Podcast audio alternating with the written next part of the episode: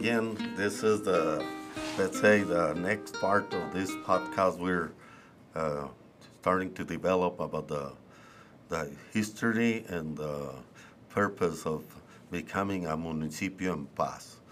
So this podcast is called Municipio en Paz. It's going to have a continuation for you to be looking. Uh, we're try- what I'm trying to do is uh, inform you of many aspects of how how we have come to this conclusion of the necessity of uh, becoming, uh, in a way, can we say self-governed, or is better the word autodetermination. You see, um, one of the most important aspects after I left it yesterday that we invited uh, four doctors-in-law and masters-in-law uh, from a team in the from the University of Querétaro, and uh, because they're professors and they're they're all they have all the credentials.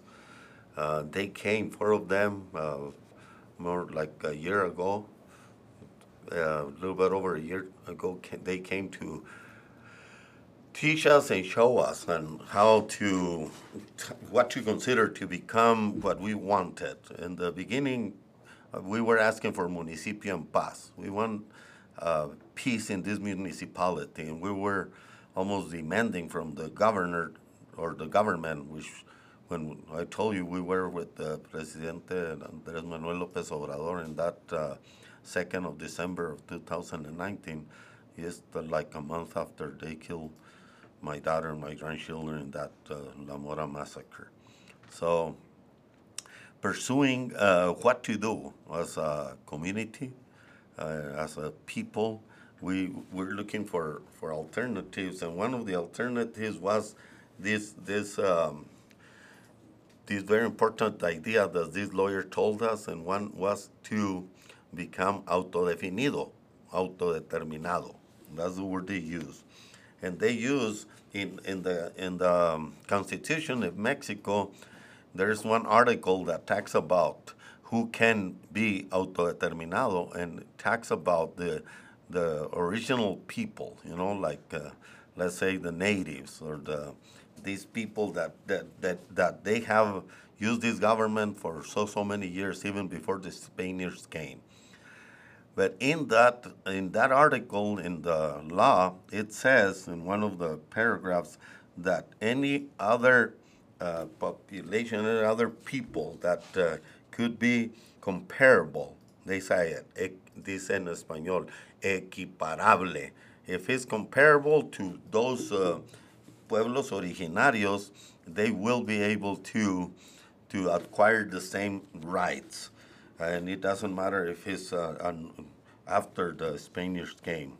So, and we, the lawyers, after reading most of our literatures and we, how we have become these people that we are, the liberals, they see very, very uh, things very unique that will make that will make us qualify to be that autodeterminado or that we can claim a municipio paz.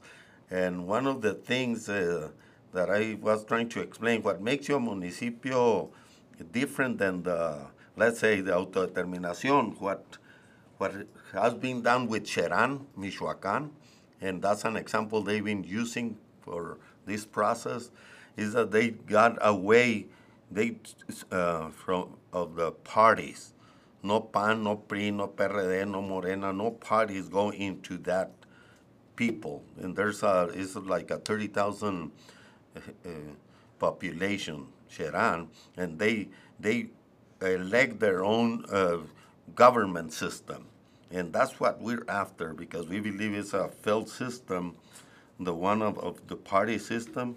One of these podcasts I want to really really develop, maybe the next one, and on how we see uh, that system that really jeopardize uh, the looking for justice or the that justice is served or or it's it's not it doesn't have the ingredients for for a good society to grow healthy.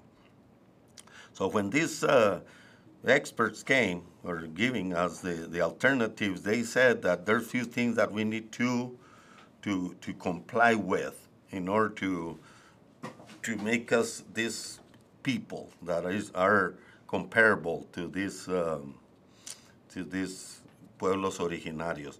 One is this that the, the, the, the population has to be very very definite. See who wants to be there and why. And, and so we need to really, really, let's say, make a survey of who who believes belongs to LeBaron, and if they really want to, and that, that if the majority wants it, it will happen in, in what we're doing. And it's kind of, we're trying to, on these pueblos originarios, if, order maybe you can understand that better, is how the Indian reservations in the United States, they have their own government, they have their own uh, governor, and they they're also they're uh, their own nation, like the Navajo Nation. You see, it's so it's it's kind of the same idea, even though it varies a little bit. But it's very important for us to understand that that's what we're pursuing. Another aspect that they told us we really need to focus on is what what the cultural aspects we share as a people. See, what what how how we believe. You know, I'm thinking about let's say the how do you the marriage system, how we get married. You know, the, the parents give the the blessing and on and on. The, the whole aspect of marriage uh, makes it a little bit different than the rest of the our people.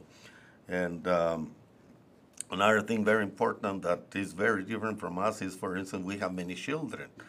There's at least every household has five or more children. So it's, it's something very different that we need to really focus on whatever we do in this autodeterminación and this looking for this municipio paz is to have the understanding that we're going to keep raising large families for, for a better we as a people, no?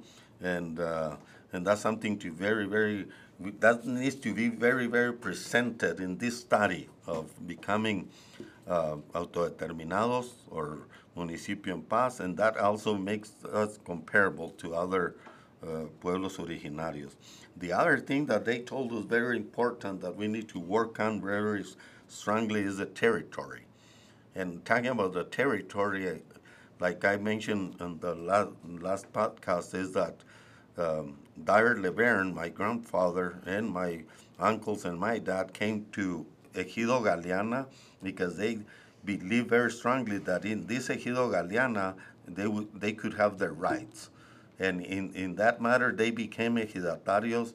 So LeBaron was founded in the Ejido Galeana. And that, uh, so part of the, the way we can define the territory, the territory that we are going to define as LeBaron will be inside the municipio, I'm sorry, the Ejido Galeana which is inside the Municipio Galeana, which is inside of the Estado de Chihuahua. So the territory is a very important aspect that we're still working on it. Uh, and the most important aspect of this uh, podcast is to invite people, uh, uh animate people to come and join us in the pursuit of this Municipio en Paz. And, and I hope that a lot of people, even though they're in Alaska or all over the United States or Cancun or uh, Baja California, wherever they are, that they can feel part of this autodeterminación. So we can really become that little, that little nation, no, that little uh, people that will be autodefinidos. And the, the other thing, the fourth thing that they mentioned that we really need to focus on, and is part of the autodeterminación, is how to form our own, uh, our own way of government. Because we don't want to, we're not inviting the, the parties, the PRI cannot choose our, our leaders, not neither the PAN, neither Morena, neither none of those 10 or 20 parties that are in Mexico. We're, we are going to choose to elect our own representatives in our, in our own congregation. Let's say we already decided that uh, children from 13 and I mean 16 years of age and up will be able to have a voting power and a vote in this autodeterminación. So there's many things that differs from the other system in Mexico that we're trying to implement and everything is toward the establishment of this municipio en paz. And we believe that through these efforts, we will be able to be a, an example to other communities. And that's what we're trying to invite people to, to come and join us and to analyze these things and to get uh, convinced about the benefit and the purpose and the necessity uh, and uh, el compromiso, you know, be committed to, to be part of the difference. And so with this, I want to close this podcast by inviting you to listen to the next podcast.